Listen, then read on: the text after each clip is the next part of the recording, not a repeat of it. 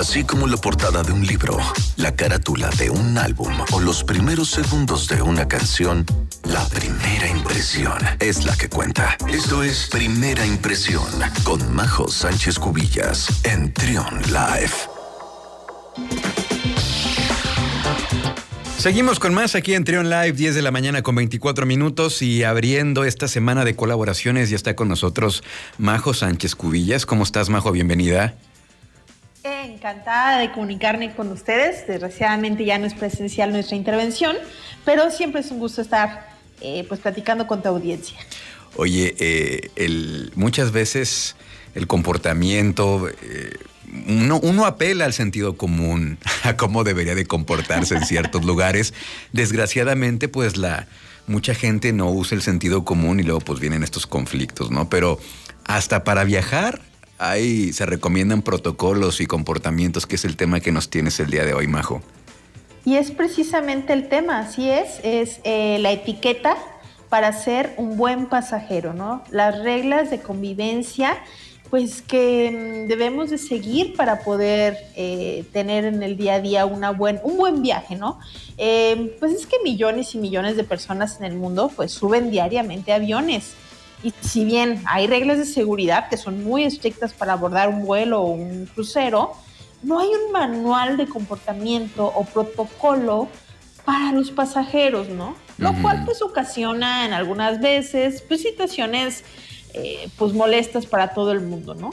Y, es que, ¿cómo hay que ser un buen pasajero, no? Y es que desde el primer momento hay que considerar el, equipaje, ¿no? Pasa que mm, tú subes al avión y te encuentras que tu espacio, donde tú guardas tu maleta en la parte de arriba, ya está ocupado por el de al lado. Claro.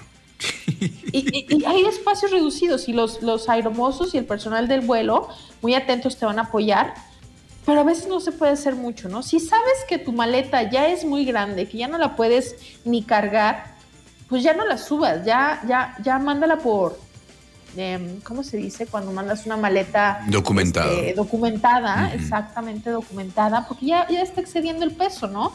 Inclusive, em, pues si tú sabes que vas a comprar que el perfume, que los chocolatitos en el, en el duty free, en el famoso lugar esos de los aeropuertos, llévate una mochilita, una mochilita chiquita de mano para que ahí vayas metiendo todas tus compras, porque imagínate llevar que los chocolates, que los alfajores, que el perfume, que los puros, cinco bolsas en la mano más tu bolsa de mano, no, no, no, te ves mm. más elegante y más eh, práctico y hasta por incluso por seguridad para que no se te vaya a perder ninguna bolsita. Pues mira, lo metes todo en una pequeña mochilita, es mucho más elegante y evitas el famoso bolserío, ¿no? ¿Qué pasa con las mujeres que prefieren llevar eh, unos tacones súper estilizados? Y créeme que yo, yo soy muy fan de los tacones, pero para viajar no lo recomiendo. Yo creo que los, los aeromosos, las personas que están en el staff de los aviones, cada vez que ven subir a una mujer con unos super tacones o con unas botas hasta la rodilla, sienten que se van a desmayar, ¿no? Y no nada más es por la propia imagen y la propia comunidad, comodidad de la persona, sino también por el tema de seguridad, ¿no? Imagínate si sucede una situación en la que a fuerzas te tienes que quitar los zapatos para salir del avión corriendo, bueno, no corriendo, pero sí con, con, las medidas de seguridad, los zapatos van para afuera, ¿no? Son fáciles de quitar, llévate un zapato bajo y, y viaja tranquilo, ¿no? Oye, hay gente que hasta casi casi se ve en pijama, ¿no? Y, dices qué comodidad. en pants. Es que eso es lo más, es lo recomendable en tenis, vas a andar caminando. Sí, este... relajado. Mira, no es una pasarela. No es un concurso de belleza, es un vuelo. Y bueno, hay dos tipos de vuelo, ¿no? El que dura dos horas, que vas entre, adentro del país, un viaje corto. México-León, por ejemplo, es un viaje corto. México-Cancún también se considera un viaje, un viaje corto. Pero, ¿qué pasa cuando vas a cruzar el Atlántico? y Ya es un vuelo de 12, 15 horas. Bueno, ahí sí, ahí sí se vale viajar cómodo. Y yo tenía esta duda, pero investigué y sí, sí se vale quitarse los zapatos. Okay. En algunas ocasiones, algunas líneas aéreas, eh, cuando son vuelos largos, Incluso ellos mismos te dan un tipo de calcetín, estilo pantufla calcetín, para que puedas andar más cómodo. Y es que es normal, los pies tienden a hincharse por la presión atmosférica, porque has estado en, muy poco movimiento, porque no has caminado mucho, los, los, pies tienden a hincharse y no te, van a, no te van a caber los zapatos que traes al inicio del vuelo, ¿no? Entonces sí, sí se vale usar un calcetín tú te puedes llevar tus propias, tus propias pantuflitas discretas, chiquitas, para ir cómodo, ¿no? Tampoco ir descalzo no se vale, tampoco no es tan agradable para los demás, ¿no? Este, de los aviones no se toma nada. De los aviones mm, no se toma el vaso, la cobija, la cuchara, aunque hay algunas veces que en primera clase sí te regalan un, pequeño kit de viaje que lleva como una pijama, como las pantuflas, como un tratamiento este, facial. Bueno, eso sí se vale. Pero eso que vas al baño y que te tomas todos los jaboncitos y que no, no, no, son para todos y hay que respetar, ¿no? Ok, muy eh, bien. Algunas, algunos viajes en primera clase, eh, pues también te dan esas, esos, esos kits, esos que son muy, muy ricos y sí se vale la pena llevárselos. Aunque pues obviamente hay categorías en los vuelos, ¿no? Si estás del asiento del 1 al 10, bueno, pues eres una categoría, si estás del 11 al 30, por ejemplo, eres otra categoría y si estás del 30 para atrás, pues ya eres otra categoría, ¿no? Y cada vez se va haciendo más reducido los espacios entre un pasajero y otro y hay que respetar, ¿no? Hay que respetar la, la, comodidad tanto con el staff, como el personal que trabaja en, en, estos aviones, como con tus propios compañeros de vuelo, ¿no? Para que todos tengamos un viaje muy armonioso. Ahora, hay un reto que yo propongo hacer.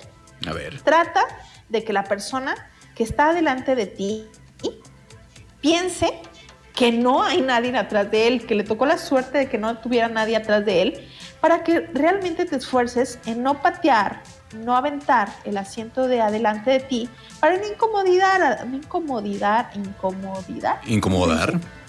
Incomodar, gracias, a la, pues a los pasajeros, ¿no? Sí. Entonces, ese es el reto, ¿no? Trata de no. Sí, sí, sí, sí, es típico, ¿no? Te reto a que hagas lo que sea necesario para que el el de adelante no sienta que trae pasajero atrás, ¿no? Em, igual, la lucha de territorio de los descansabrazos, si ya, fíjate que hay una regla, una regla no, no escrita, pero sí es muy interesante. Dícese que en la fila de tres asientos, quien está sentado en el asiento del medio tiene prioridad para utilizar los antebrazos. Ok. Entonces. Los descansabrazos, más bien. ¿no? Sí, descansabrazos, sí, así es, apoyabrazos. Eh, y bueno, ¿qué pasa cuando hablamos de los en los barcos y en los cruceros? Igualmente el zapato es muy importante. Imagínate que estás en alta mar y que se está moviendo el, crucero, el barco, la lancha en la que estás y tú traes unos tacones preciosos, pues no. Usa un tenis de suela de caucho, un, tenis y se vale. O a veces hasta un tipo de sandalia también está bien visto. Ahora, que si no traes ninguno de esos zapatos, ahí sí vale la pena que entres descalzo. ¿Qué pasa, por ejemplo, en un velero? Que es de madera. Bueno, es preferible entrar descalzo que lastimar con los tacones la madera del, del, barco, ¿no? es muy importante, ¿no? Sí. Igual la cortesía ante todo, ¿no?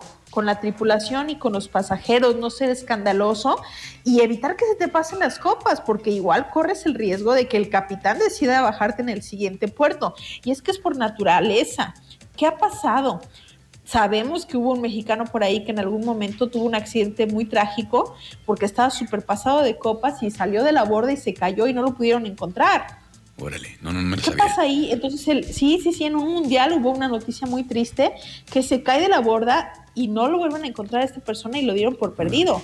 Estaba muy tomado. Entonces, por eso el capitán, que es la máxima autoridad en los cruceros y en los barcos, toma la medida de decir, ¿sabes qué? Esta persona no se controla, no puede seguir en el barco, ¿no? Y aunque tú seas el cliente y tú hayas pagado con permiso, se, se hace lo que el capitán diga, ¿no?